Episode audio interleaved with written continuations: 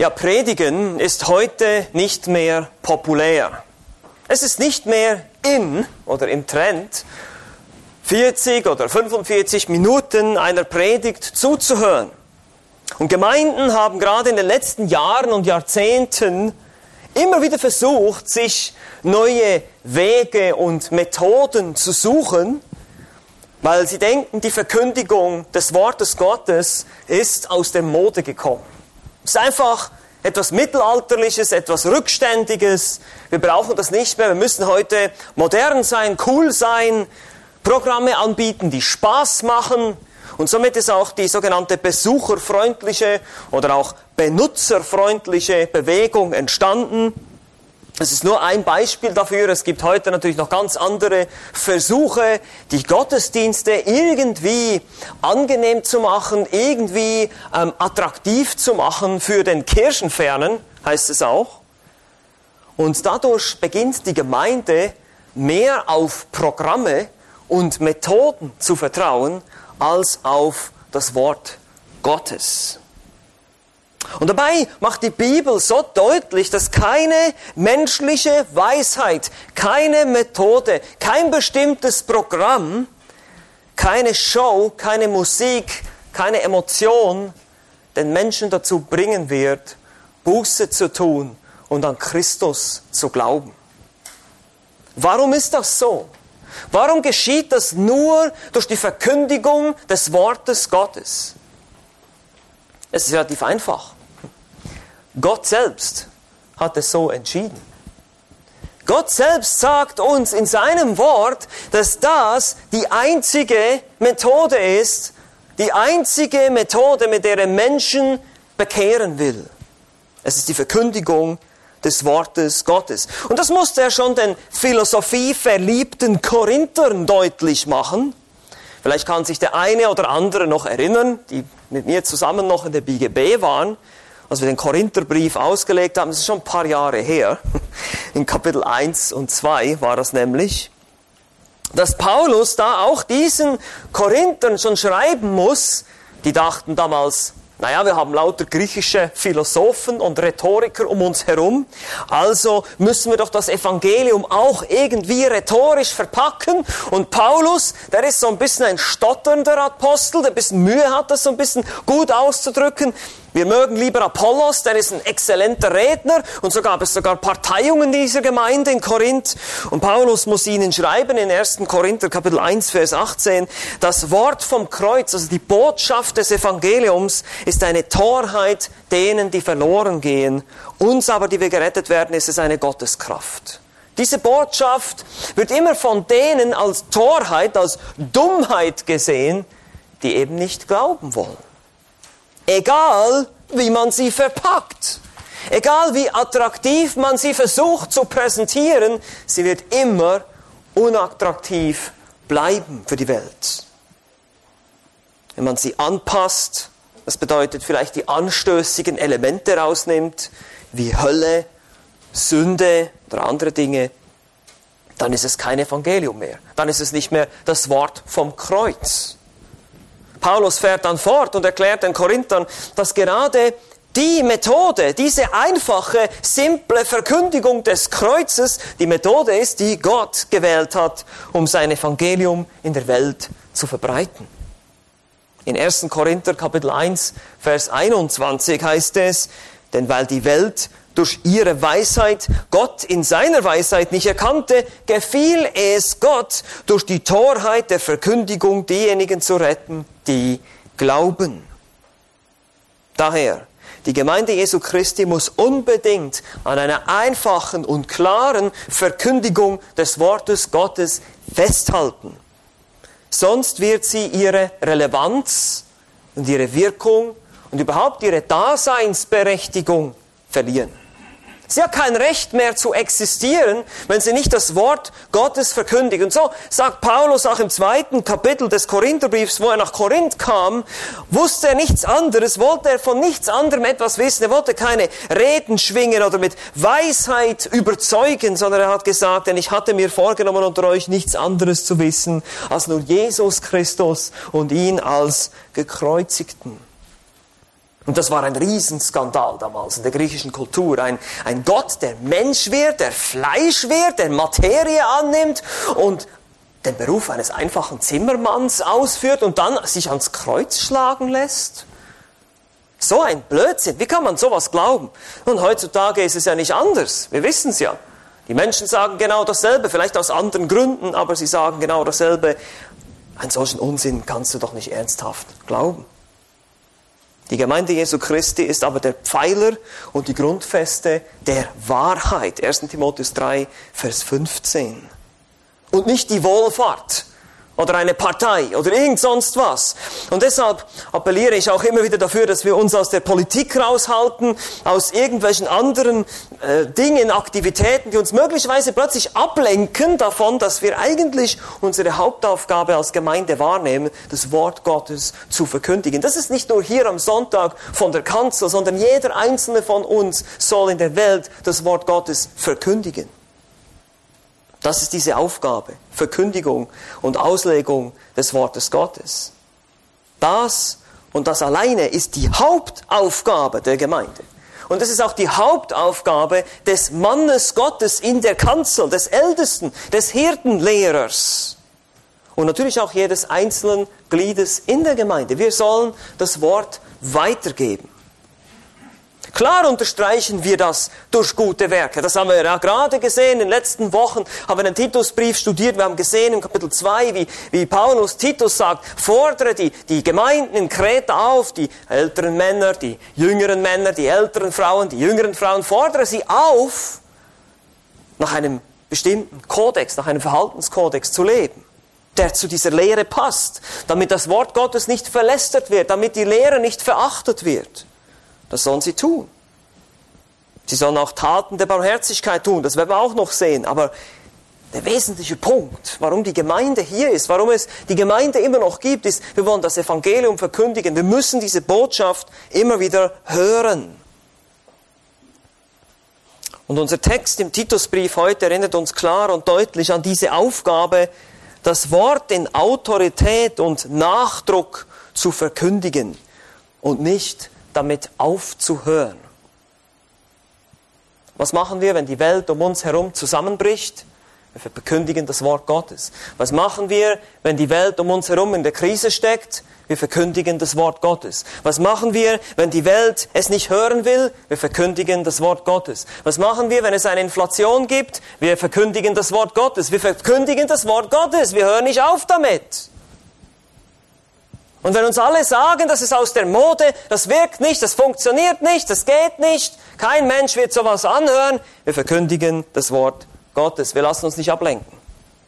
Und genau das musste Titus hören. Weil er wurde auch eingeschüchtert von der Kultur in Kreta. Ach, komm schon, Titus. Bleib mal ein bisschen locker, Mann, hier. Komm schon. Wir wollen hier ein bisschen Spaß haben. Wir wollen ein bisschen Party machen. Könnt ihr euch erinnern, die Partyinsel, ja? Kreta. Ein, ein Volk von, von, von faulen Bäuchen und bösen Tieren, ja, Leute, die nach Lust und Laune leben, Schwätzer und Betrüger und Irrlehrer, alles Mögliche. Und die Kultur um ihn herum hat ihm bestimmt auch gesagt, Titus, du bist viel zu steif, du bist viel zu langweilig. Komm schon, nimm mal ein bisschen locker, hab mal ein bisschen Spaß, Mann. Lass uns in Ruhe hier mit einem, mit einem Ehrenkodex und mit einer Moral und mit einem Verhalten für die jungen Frauen, die sich da unterordnen sollen und die Männer, die besonnen leben sollen. Ja, alle sollen ganz brav sein. Ist doch schrecklich sowas. Solche Stimmen hat er bestimmt auch zu hören gekriegt. Vielleicht war es auch ein bisschen subtiler. Vielleicht hat jemand noch gesagt, Titus, also du bist echt mit, mit deiner absoluten Art, da hast du mich wirklich in meinen Gefühlen verletzt. Das möchte ich nicht hören, sowas. Das ist viel zu hart für mich. Ja, vielleicht hat er irgend sowas gehört und wurde dadurch eingeschüchtert und Paulus muss ihn ermutigen und sagen, hör bloß nicht auf, Titus. Hör bloß nicht auf, das Wort Gottes zu verkündigen. Denn es ist die einzige Methode, die Gott verwendet, um Menschen zu erretten. Das Evangelium Gottes, die Gnade Gottes würde sie dahingehend verändern. Sie würde sie in Zucht nehmen und würde aus diesem, aus diesem Pack, aus diesem Lumpenpack, um es mal so zu formulieren, Menschen machen, die wirklich nach, zu Gottes Ehre leben. Deshalb, Titus, du darfst nicht damit aufhören. Setze Älteste ein, die ebenfalls das Wort verkündigen. Titus 1, Vers 9. die das Wort Gottes festhalten, es verkündigen und die Widersprechenden zurechtweisen. Damit alle besonnen, gerecht und gottesfürchtig leben in der jetzigen Weltzeit. Und nachdem er jetzt hier diese ganzen Dinge gesagt hat, Paulus, sagt Titus, du aber rede in Kapitel 2, Vers 1, was der gesunden Lehre entspricht. Und dann geht's los mit den älteren Männern, den, den Frauen, den, den Knechten sogar. Und dann erklärt er ihm nochmal, die Gnade Gottes ist erschienen. Sie nimmt uns in Zucht. Das ist Kapitel 2, Vers 11 und Vers 12. Und dann ganz am Ende von diesem Abschnitt in Vers 15, und das ist unser heutiger Predigtext für heute Nachmittag, heißt es, dies Rede oder dies sollst du lehren, sagt die Schlachter 2000. Dies sollst du lehren und mit allem Nachdruck ermahnen und zurechtweisen, niemand soll dich gering schätzen. Oder eben die Elbefelder sagt am Anfang dies Rede. Dies, wie gesagt, dieses dies hier, was ihr da sehen könnt in diesem Text, dieses oder dies, das bezieht sich auf alles, was er bisher gesagt hat. All diese Dinge. Diese Lehre, dieses Evangelium, diese Gnade Gottes, die uns in Zucht nimmt und eben auch das Verhalten der Männer und der Frauen und der Knechte, all diese Dinge sollst du, diese Dinge mit allem Nachdruck sprechen, ermahnen und damit überführen. Das Wort Nachdruck hier, Epitage, bedeutet eigentlich ein Befehl oder eine Anweisung. In diesem Zusammenhang hier aber vielmehr Autorität. So übersetzen es tatsächlich auch einige englische Übersetzungen. With all authority, mit aller Autorität sollst du das weitergeben. Oh Mann, ist das wieder unpopulär, nicht wahr? Ein Prediger in der Gemeinde hat Autorität und er soll, sie, er soll auch mit einer solchen sprechen. Mit aller Autorität heißt es hier dann auch noch. Mit absoluter Autorität. Niemand soll ihn verachten, sagt Paulus zu Titus. Lass dich nicht einschüchtern, lass dich nicht gering schätzen von dieser Kultur um dich herum. Von dieser weichgekochten Lust- und Launekultur. Wow. Autoritative Verkündigung. Wie, wie unpopulär ist das denn heute? Und das soll jemanden ernsthaft bekehren oder gar verändern? Das soll Menschen zu liebevollen und barmherzigen Dienern der Gerechtigkeit machen? Genau. Ja, ist die Antwort. Und nichts anderes wird diesen gewünschten Effekt haben. Wir haben das heute schon gelesen im 2. Timotheus, Kapitel 4 sagt Paulus genau dasselbe. Predige das Wort zu Timotheus. Predige das Wort, auch wenn sie eines Tages das nicht mehr hören wollen und sich Lehrer suchen, nach denen ihnen die Ohren jucken, Dinge, die uns gefallen, die uns vielleicht sich gut anfühlen, wenn wir sie hören, denken, ach, das ist gut, ach, das ist so schön. Das sollst du nicht tun. Du sollst weiter das Wort predigen. Sie werden sich Lehrer suchen, die ihnen gefallen, die ihnen über den Kopf streicheln und sagen, du bist okay, ich bin okay, wir sind okay, alles ist okay. Aber genau das ist nicht die Botschaft des Evangeliums. Du kannst machen, was du willst, du kannst bleiben, wie du bist. Wie oft hören wir das heute? Vielleicht nicht so ausgedrückt, aber wir in der Praxis sehen wir das dann. Nun, das hat sicherlich auch mit unserer Kultur heute zu tun, denke ich mal. Wir leben heute in einer Zeit des Individualismus, der Selbstbestimmung, wir leben in einer Demokratie noch, in der sich jeder gewohnt ist, zu allem und jedem seine eigene Meinung zu sagen. Man spricht von Meinungsfreiheit, von Grundrechten und alles. ist gerade aktuell, diese ganze Diskussion. Und wir haben eine ganze Generation von Kindern anti-autoritär erzogen. Die heutige Pädagogik ist ja keine Erziehung mehr. Da geht es nur darum, den Kindern, geht es nicht darum, den Kindern Disziplin und Ordnung beizubringen, sondern ihr ohnehin schon aufgeblasenes Ego noch weiter aufzublasen, um sie damit völlig zu verderben. Aber was ich damit sagen will, ist einfach, wir befinden uns ebenfalls in einer solchen Kultur. Wir sind es nicht mehr gewohnt, ich rede jetzt hier allgemein, nicht von uns hier als Gemeinde, ich rede allgemein von unserer Gesellschaft und der Prägung. Wir sind Kinder unserer Zeit. Wir sind es nicht mehr gewohnt, Autorität zu akzeptieren und dieser Autorität zu folgen. Das ist eben nicht cool heute. Es ist cool zu rebellieren. Es ist cool, ein Rebell zu sein und gegen die Autorität. Das sehen wir überall. Schüler lehnen sich gegen die Lehrer auf, Bürger gegen den Staat, gegen die Polizei. Man verachtet Autorität. Man nimmt es nicht mehr ernst. Wir haben uns daran gewöhnt, zu rebellieren, für unser Recht zu kämpfen. Und wenn dieses Gedankengut in die Gemeinde hineinkommt, dann fällt es uns schwer, das ist unsere kulturelle Prägung, dann fällt es uns schwer, einer autoritativen Predigt, Wortverkündigung zuzuhören. Und geschweige denn auch noch danach zu leben. Es fällt uns schwer, den Geschwistern, wenn Geschwister versuchen, mich zu ermahnen, diese Ermahnung anzunehmen. Bereit zu sein, zu hören, zu sagen, ja, mein, mein Bruder kommt hier mit dem Wort Gottes und sagt, das Wort Gottes sagt, und du, du lebst etwas anderes, das anzunehmen. Wir empfinden es als grausam und unbarmherzig, wenn jemand unter Gemeindezucht gestellt wird. Das ist nicht mehr modern. Das ist nicht schön. Das machen wir nicht. Trotzdem hat der Prediger die Aufgabe, das Wort zu predigen, diese Dinge, diese Dinge, die hier erwähnt werden im Titusbrief, und diese Dinge zu verkündigen, und zwar mit allem Nachdruck, mit aller Autorität. Und was bedeutet das nun? Kann der Prediger mir nun einfach alles befehlen? Das ist doch schön. Das kann ich euch einfach befehlen. Richtig cool, ne?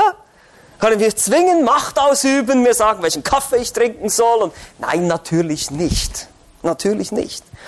Wenn er, in, wenn er ein wahrer Prediger ist, dann spricht er mit einer übertragenen Autorität. Okay?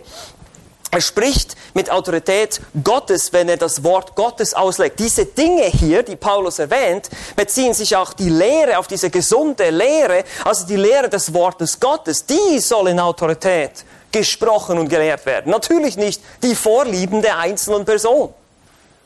Darum geht es überhaupt nicht hier in diesem Zusammenhang. Es geht darum, die Wahrheit des Wortes Gottes in aller Autorität und Nachdruck zu lehren und zu erwarten, dass sie gelebt wird. Das ist der Punkt, den Paulus hier macht. Wenn diese Aufforderungen biblisch sind, dann sollen sie befolgt werden. Wenn sie in Harmonie mit dem Wort Gottes sich befinden, wenn sie biblische Prinzipien sind, die dann vielleicht im Leben so und so und so aussehen können. Und das ist unser Ziel, hoffentlich. Das ist hoffentlich auch dein Ziel und wie es auch mein Ziel ist, biblische Prinzipien in meinem Leben umzusetzen und anzuwenden. Nun, vielleicht mache ich ein Beispiel davon.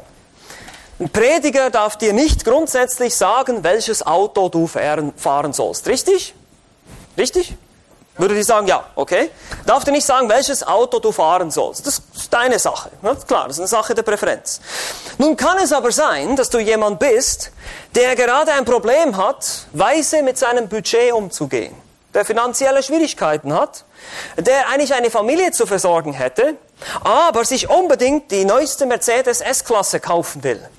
Nun würde es anders aussehen. Nun wäre das biblische Prinzip, 1. Timotheus 6, biblisches Gebot der Genügsamkeit, natürlich auch 1. Timotheus 5, da geht es um die Versorgung der Familie. Und anhand dieses biblischen Prinzips müsste ich sagen, ist es in dem Fall, in diesem Kontext, in diesem Zusammenhang wäre es Sünde, dieses Auto zu kaufen. Das wäre verkehrt, wäre unweise. Also es kann sein, dass sich diese Dinge beschneiden, aber es liegt immer ein biblisches Prinzip zugrunde. Wir haben dann die Wahl, die Präferenz, aber vielleicht müssen wir uns doch überlegen, ist es weise, ist es richtig? Und diese Dinge geschehen überall, in Lehrstunden, in der Seelsorge, überall. Sollen biblische Prinzipien umgesetzt werden in unserem Leben. Und das sehen wir übrigens auch bei Titus. Diese gesunde Lehre sieht nämlich in jeder Gruppierung hier im Kapitel 2 anders aus. Ist euch das aufgefallen?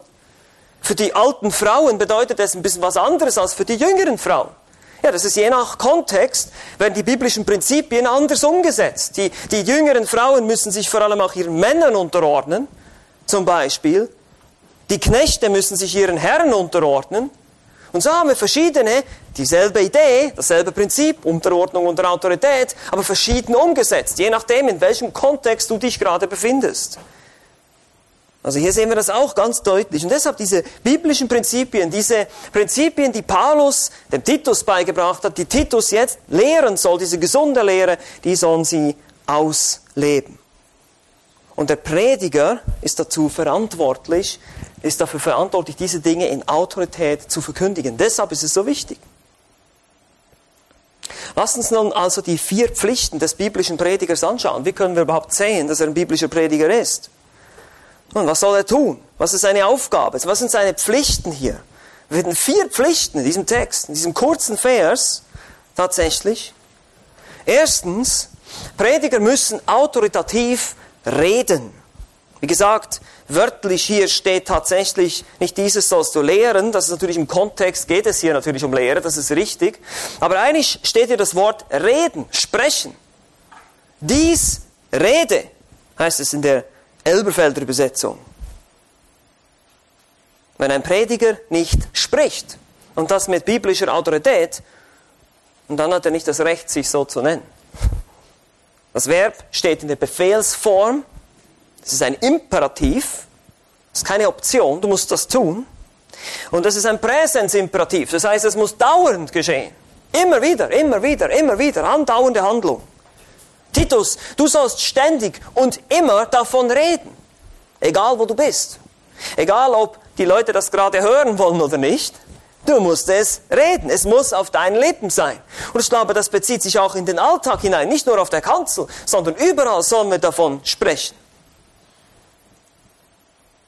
Hier sehen wir, wie wichtig es ist, dass wir das Wort Gottes, die Bibel, eben auslegen und lehren. Das Wort Gottes muss verkündigt werden, laut ausgesprochen werden. Es liegt in der Bibel immer wieder ein besonderer Segen darin, das Wort Gottes zu hören.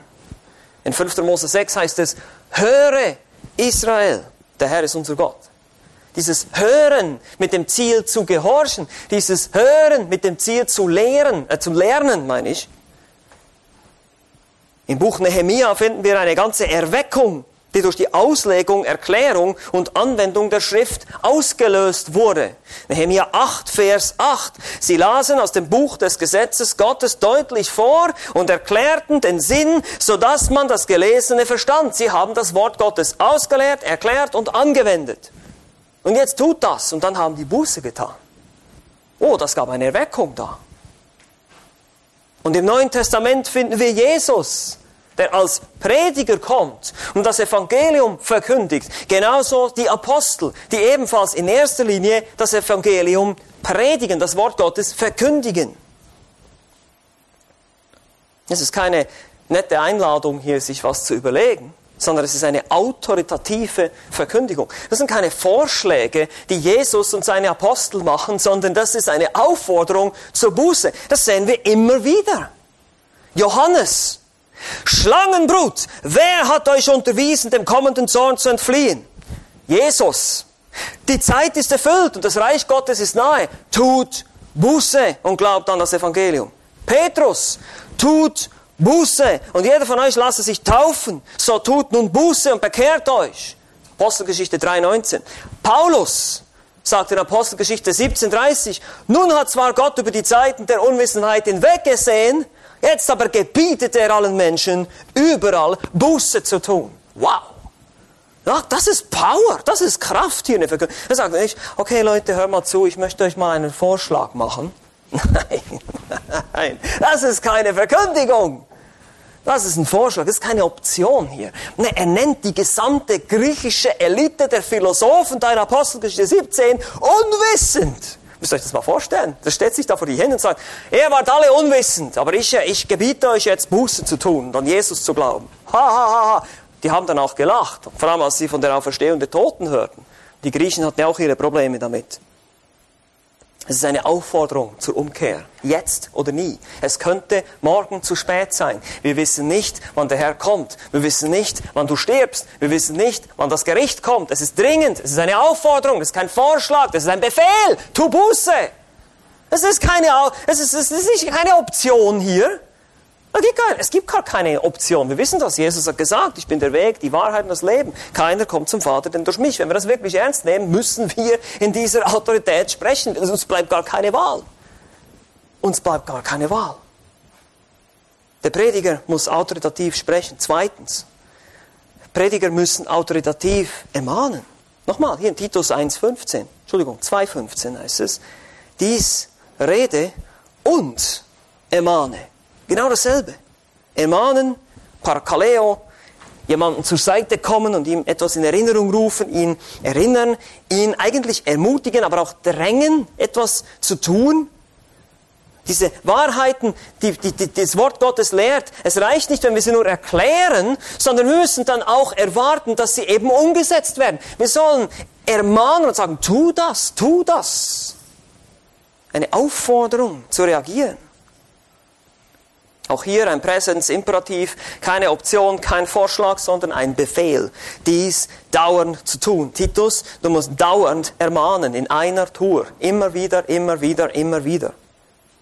Jede Predigt, jedes Wort, das wir weitergeben, wenn wir predigen, wenn wir lehren, wenn wir evangelisieren, muss dieses Element beinhalten, dieses Element der Ermahnung, irgendwas zu ändern in deinem oder meinem Leben.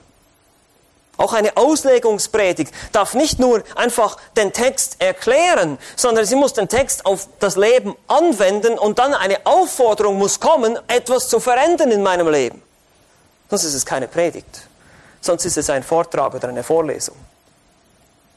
Eine Predigt ist es erst, wenn irgendein Element da drin ist, das sagt, du musst etwas ändern in deinem Leben. Hier stimmt was nicht. Eine konkrete Anwendung, zu der gedrängt wird. Ermahnung, das ist die Idee. Wenn dich eine Predigt und du aus der Predigt kommst und sagst, ah, das war heute wieder eine schöne Predigt. Und was war denn so schön? Äh, naja, es war halt einfach schön. Ich glaube, dann war es, entweder war es keine Predigt oder du hast nicht zugehört. Weil eine Predigt muss dich stimulieren. Sie muss dich überführen. Sie muss dich vielleicht konkret motivieren, etwas weiter zu tun in deinem Leben, das du schon tust, aber noch weiter darin wachsen sollst. Sonst ist es keine Predigt, sondern wie gesagt ein Vortrag. Bist du bereit? Bin ich bereit, mich dem Wort Gottes, der Autorität des Wortes Gottes hier unterzuordnen? Bin ich bereit dazu? Und der Prediger wird hier in die Pflicht genommen, dein Gewissen zu belasten. Jeden Sonntag. Also ich habe eine unheilvolle Aufgabe eigentlich. Ne? Thomas auch. Wir müssen euch immer wieder ein schlechtes Gewissen machen. Weil das ist genau das, was das Wort Gottes tut. Wenn wir es auslegen, das Wort Gottes ist ein zweischneidiges Schwert, heißt es in Hebräer 4. Ja, ein zweischneidiges Schwert. Was tut das? Es schneidet Mark und Bein, Geist und Seele. Es dringt in uns ein. Es tut vielleicht weh. Und es wird erwartet, dass wir es anwenden. Prediger müssen autoritativ sprechen und ermahnen. Sie müssen aber auch autoritativ überführen. Das drittens hier. Ja, heißt es nochmal, Titus 2,15, dies rede und ermahne und überführe. Hier wird der Ton noch etwas schärfer, kommt noch ein bisschen mehr Würze hinzu hier. Älteste müssen fähig sein, die Widersprechenden zu überführen, heißt es schon in Kapitel 1, Vers 9. Die Schwätzer, die Betrüger auf Kreta müssen streng zurechtgewiesen werden, heißt es in 1.13, dasselbe griechische Wort da. Und die Idee ist, man bringt Dinge ans Licht. Es werden Dinge offenbar gemacht, um dann natürlich zu korrigieren, zu überführen. Sünde muss dem Sünder ins Bewusstsein gerufen werden. Er muss verstehen, ich habe hier das Wort Gottes, das Gesetz gebrochen und muss hier Buße tun. Ich brauche, Vergebung in Jesus Christus. Ich muss zu Gott rennen und ihn um Vergebung bitten. Christus muss mich reinigen und dann muss ich anfangen, Dinge anders zu tun in meinem Leben. Das ist Buße. Und dies soll der Prediger mit Nachdruck und Autorität tun, zurechtweisen, korrigieren, überführen. Meine Lieben, die Gemeinde ist kein Spiel. Wir sind kein Freizeitclub. Wir sind auch kein Verein in dem Sinne, wo wir offiziell als Verein gelten. Aber wir sind nicht wie ein Fußballverein. Wir sind hier für einen ganz anderen Zweck. Wir glauben an den lebendigen, ewigen, allmächtigen Gott, der jetzt und heute gebietet, dass alle Menschen Buße tun sollen über ihre schrecklichen, furchtbaren Sünden, die sie alle in die ewige Verdammnis bringen wird. Und nur wenn sie an Jesus Christus glauben, können sie gerettet werden. Das sollte ernst genug genommen werden, um autoritativ zu sprechen, sagen, Leute, hier gibt's keine Option. Hier gibt's kein Wenn und Aber. Entweder glaubst du an Christus oder es ist alles umsonst. Dein ganzes Leben umsonst. Wir dürfen das nicht tun. Um der Liebe willen und um der Ehre Gottes willen dürfen wir nicht so tun, als wäre das so ein bisschen eine lockere Sache und wir wollen einfach so ein bisschen zusammenkommen, ein bisschen soziale Kontakte haben. Das ist schön, versteht mich nicht falsch, aber das ist nicht, das ist nicht der Fokus hier.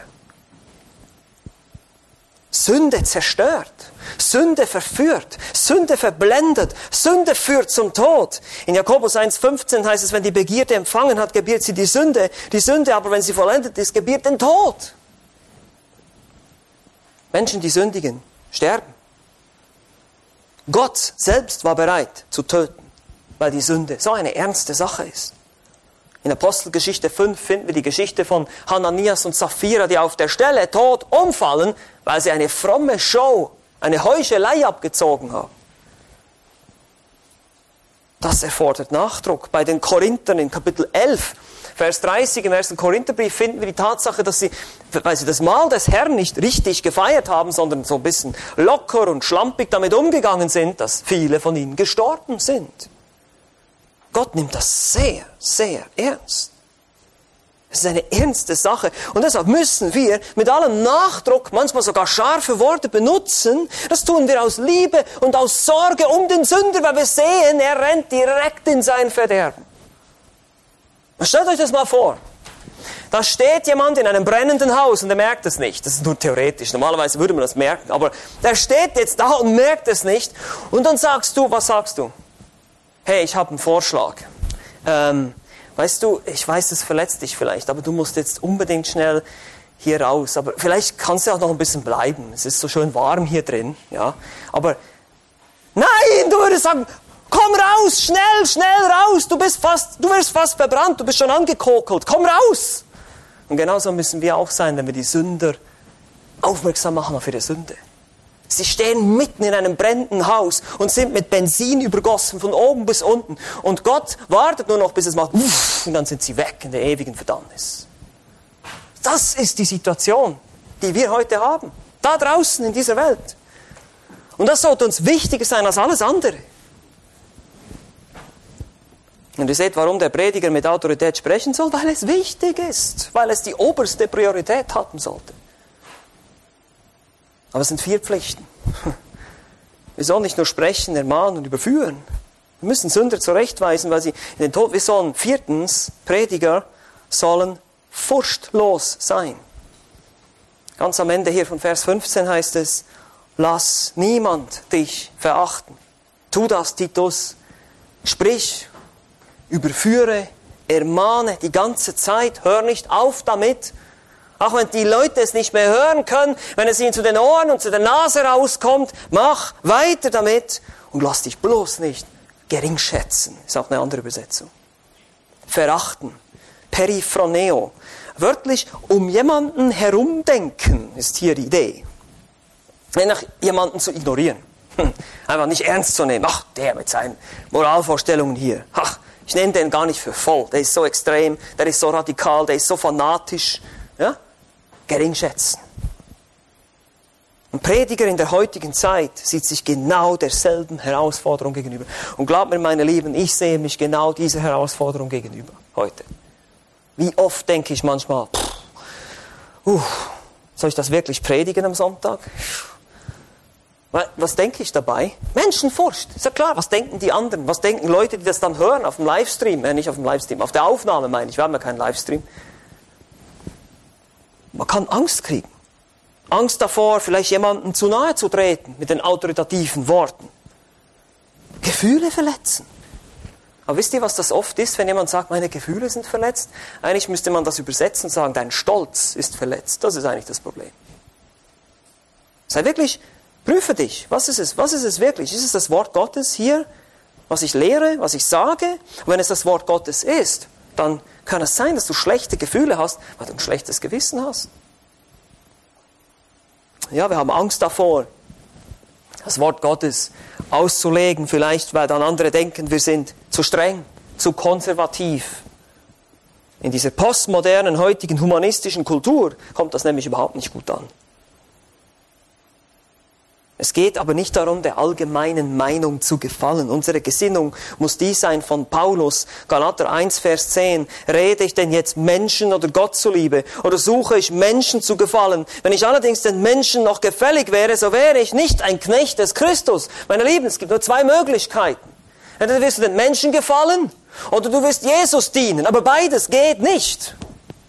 Entweder wirst du das Wort Gottes verkündigen oder du wirst den Menschen gefallen, aber beides geht nicht.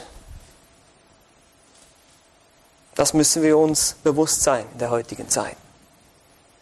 Und es wird deshalb auch immer mehr Anfeindung geben gegen die Gemeinde der heutigen Zeit. Es gibt Dinge, die werden heute schon nicht mehr praktiziert in vielen Gemeinden. Auslegungspredigt, Vers für Vers durch dein Buch gehen, und dann auch noch das Erwarten, dass das umgesetzt wird, was da gepredigt wird.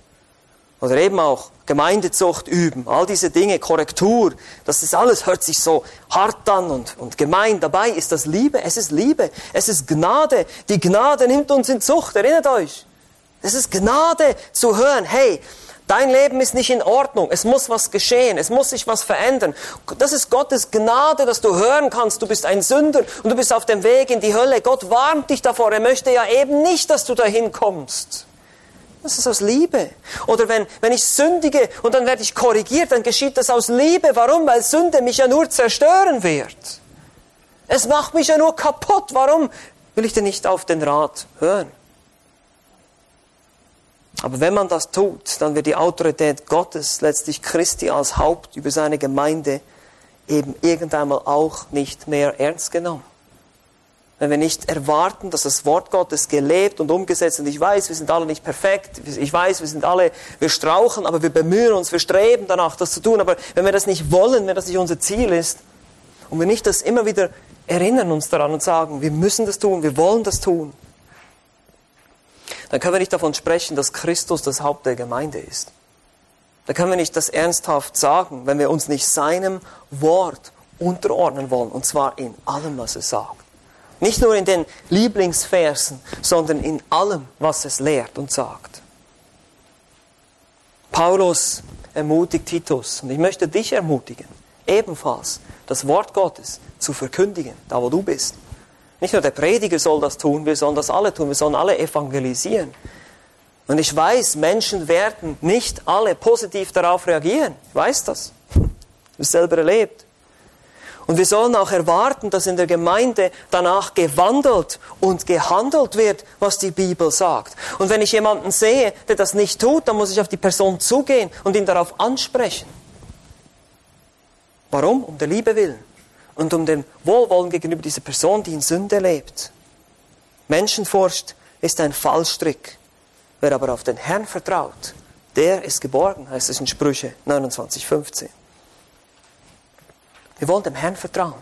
Wir wollen deshalb das Evangelium klar und deutlich verkündigen, so wie es da steht in der Heiligen Schrift. Wir wollen es in aller Autorität verkündigen, weil es von Gott kommt. Das ist nicht unsere Autorität, das ist Gottes Autorität, das ist sein Wort. Und deshalb können wir nicht damit herumspielen und es relativieren und verändern, wie immer wir wollen. Es ist sein Wort und es muss als solches verkündigt werden. Ohne Ansehen der Person, ohne Furcht vor Meinungen, aber in der Furcht Gottes. Lasst uns das tun und die Gesinnung um jetzt auch noch auf den Reformationstag von gestern zu sprechen zu kommen, in der Gesinnung, die Martin Luther einst hatte, als er gesagt hat, hier stehe ich und ich kann nicht anders, möge Gott mir helfen. Amen. Lasst uns noch gemeinsam beten. Ja, Vater im Himmel, ich danke dir, dass du uns dein Wort gegeben hast. Dein Wort hat Autorität, weil es dein Wort ist. Es ist inspiriert, es ist unfehlbar, es ist absolut irrtumslos und wir sollen es auch in dieser Art und Weise weitergeben. Dieses Wort spricht in unser Leben, es überführt uns selber natürlich zunächst mal und dann sprechen wir es in das Leben der anderen und auch in das Leben der Geschwister, in der Gemeinde oder in das Leben der ungläubigen Menschen um uns herum. Bitte hilf uns, uns nicht einschüchtern zu lassen durch eine zunehmend tolerante und humanistische Kultur um uns herum, die uns versucht, ein schlechtes Gewissen zu machen, weil wir eine klare Botschaft und eine klare Überzeugung vertreten. Bitte stärke uns, Herr, immer wieder durch dein Wort, dass wir nicht aufhören damit, dass wir dich anbeten und dich ehren, indem wir dein Wort eins zu eins, so wie es da steht, treu weitergeben. In Jesu Namen. Amen.